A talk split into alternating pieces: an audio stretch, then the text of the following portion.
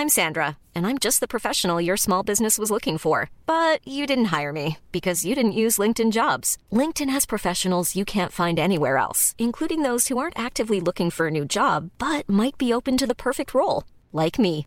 In a given month, over 70% of LinkedIn users don't visit other leading job sites. So if you're not looking on LinkedIn, you'll miss out on great candidates like Sandra. Start hiring professionals like a professional. Post your free job on linkedin.com/people today.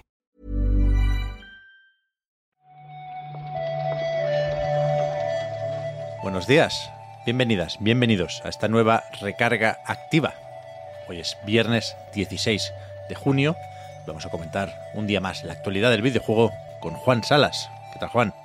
Hola Pep, ¿qué tal? Muy bien, muy bien. Eh, esta semana al final ha pasado rápido, parecía que no, pero entre tanto reload y tanta recarga eh, han sido unos días intensos, pero, pero muy entretenidos, la verdad. ¿Tú qué tal? ¿Cómo estás? Pues bien, he estado mirando el Ryuga Gotoku Summit, que no teníamos muy claro estos días si meterlo dentro del No E3 o no. Y no sé qué decirte, un poco Yakuza para muy yakuceros. O sea, Sí, sí, sí. es evidente que entre el Gaiden y el Infinite Wealth había ya mucho que contar y mucho que enseñar aquí.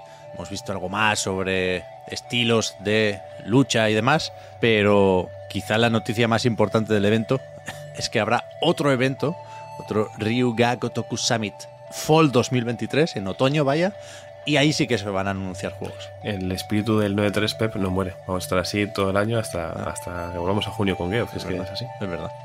Por lo demás, pues siempre nos quedarán los estudios de veteranos.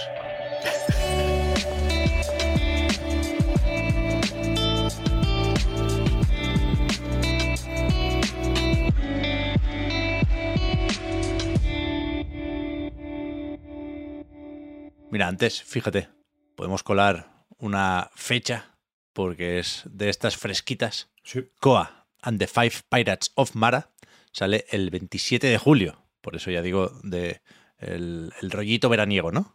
Sí, un juego que tiene una pinta ideal para ser disfrutado eso, ¿no? Vacaciones en agosto, quien las tenga, eh, yo creo que por colorido, por temática, por todo, encaja muy bien. Eh, justo ayer, en su Kickstarter, eh, publicaron una autorización diciendo eso, ¿no? Que el 27 de julio, en formato digital, ya estará disponible.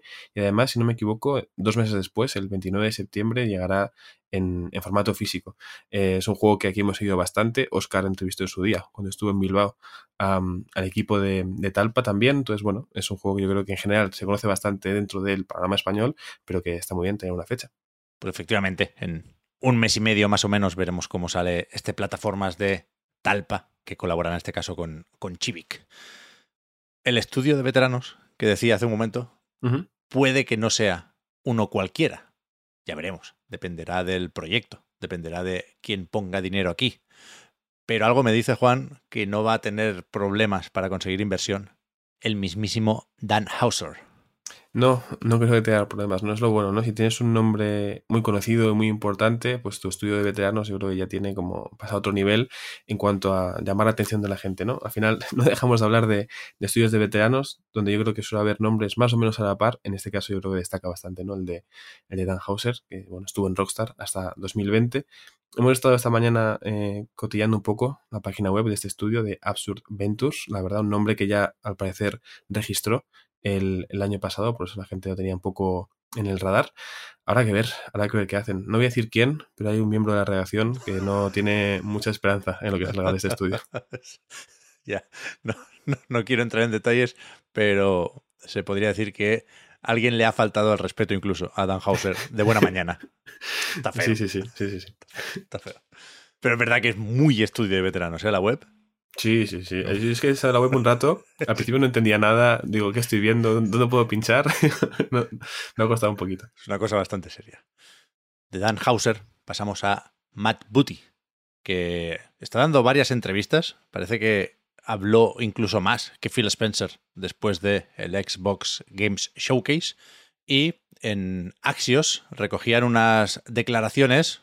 Matt Booty, creo que no lo he dicho, y aquí no pone exactamente el cargo, pero para entendernos es el jefe o el responsable máximo de los estudios internos de Microsoft, ¿no? El que se encarga de supervisar y coordinar eh, los distintos equipos. Y lo que comenta aquí, entre otras cosas, no sé hasta qué punto había dudas sobre esto, pero bueno, no está de más aclarar que ya no hay nadie en Xbox desarrollando para Xbox One, ¿no? Sí, sí, sí. Una noticia que yo creo que para mucha gente, sobre todo los que ya han dado el salto a la nueva generación, es más que bien recibida, ¿no? Porque cada vez que había un anuncio eh, que estaba en ambas generaciones, bueno, pues mucha gente podía pensar que igual lastraba el desarrollo y que no, no apostaban tanto por, por esta nueva generación, aunque ya tiene unos años. Eh, ahora tenemos la confirmación de que por lo menos en Xbox sí que van a hacer con sus estudios todos los juegos para la siguiente generación. También es verdad que Booty comentaba que, que no van a dejar tirados a los usuarios que todavía estén con su Xbox One, que no hayan comprado ni la Series X ni la Series S, porque con el, el servicio de streaming en la nube van a poder jugar a, esos juegos. Mientras con todas esto, Pep, me hacía gracia porque os mencionaba Phil Spencer. O sea, Phil Spencer ha estado disfrutando del espectáculo de Ubisoft, el mejor evento seguramente del E3, jugando al 33 Immortals, eh, basándose muy bien en el Extended, y Matt Booty pues encargándose ¿no? de la parte profesional de dar entrevistas y tal. O sea que bueno, cada uno con, con lo suyo. Es verdad. ¿eh? No creo que tuviéramos muchas dudas, ya digo, con esto. Y no sé hasta qué punto es convincente lo de la nube, ¿eh? O sea, Ya. entiendo que la funcionalidad está ahí, que, que no ha dicho Booty aquí ninguna mentira, pero me suena un poco, salvando las distancias, ¿eh? a cuando se dijo que si no te molaba el Always Online de Xbox One, pues Microsoft tenía una consola para ti que se llama, o se llamaba hace unos años ya de esto, ¿eh? Xbox 360. Bueno, Sí, bueno, sí, sí, sí. Bueno. Sí, es, es decir, no, no, no nos olvidamos de vosotros, pero bueno, claramente si queréis jugar mucho mejor, pues compres la nueva y, Claro. y listo. que es normal, ¿eh? Saltar de generación. Lo que cuestiono es eh, lo idóneo de recordar que se puede jugar en la nube. Ya, ya, ya. Hablando un poco de todo eso, de el Xbox Games Showcase, de las plataformas, de lo intergeneracional. no lo teníamos apuntado aquí en el guion, pero ayer se medio confirmó que Metaphor Refantazio sale también en Play 4, Play 5 y Steam. Son Sí. unas plataformas que, que antes no tenían eh, el logo al final del tráiler. Parece que había como un pacto de silencio medio raro. Ya sucedió el año pasado con algunos juegos de Atlus.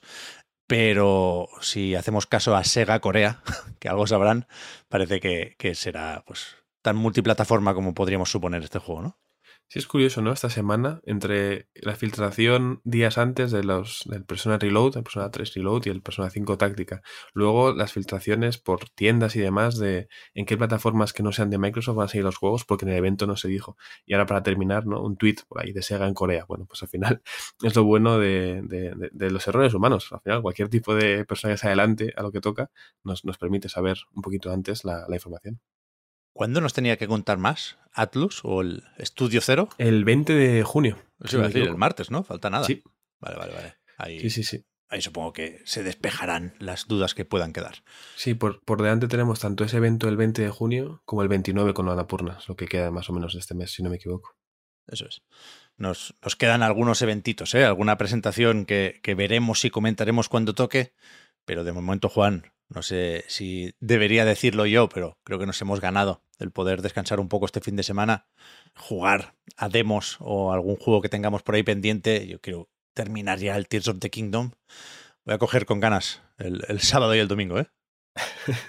Yo, fíjate, creo que sí, eh, os lo habéis y nos lo hemos ganado, un poquito de descanso. Yo no voy a jugar ninguna demo este fin de porque he jugado al 16 en tres días, así que no, no voy a tocar una demo hasta la semana que viene que hay festival en Steam, así que un par de días de no demos para coger fuerzas. Pero sí, sí, el fin de se coge con, con ganas y yo creo que un descanso y un ocio merecido, sin duda. En tal caso, te recomiendo el Zelda, ¿eh? Que se ve que está bien. Sí, sí. Estuve ayer también, un rato con el Zelda. Hablando con Víctor, además, compartiendo estrategias y cosas. Estamos ahí a.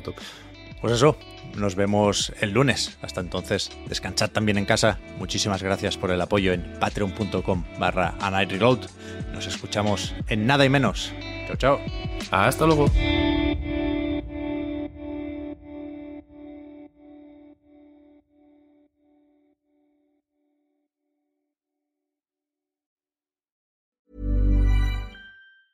Hi, I'm Daniel, founder of Pretty Litter. Did you know cats tend to hide symptoms of sickness and pain? I learned this the hard way after losing my cat, Gingy. So I created Pretty Litter, a health monitoring litter that helps detect early signs of illness by changing colors, saving you money and potentially your cat's life. Pretty Litter is veterinarian developed, and it's the easiest way to keep tabs on your fur baby's health right at home. Go to prettylitter.com and use code ACAST for 20% off your first order and a free cat toy. Terms and conditions apply. See site for details.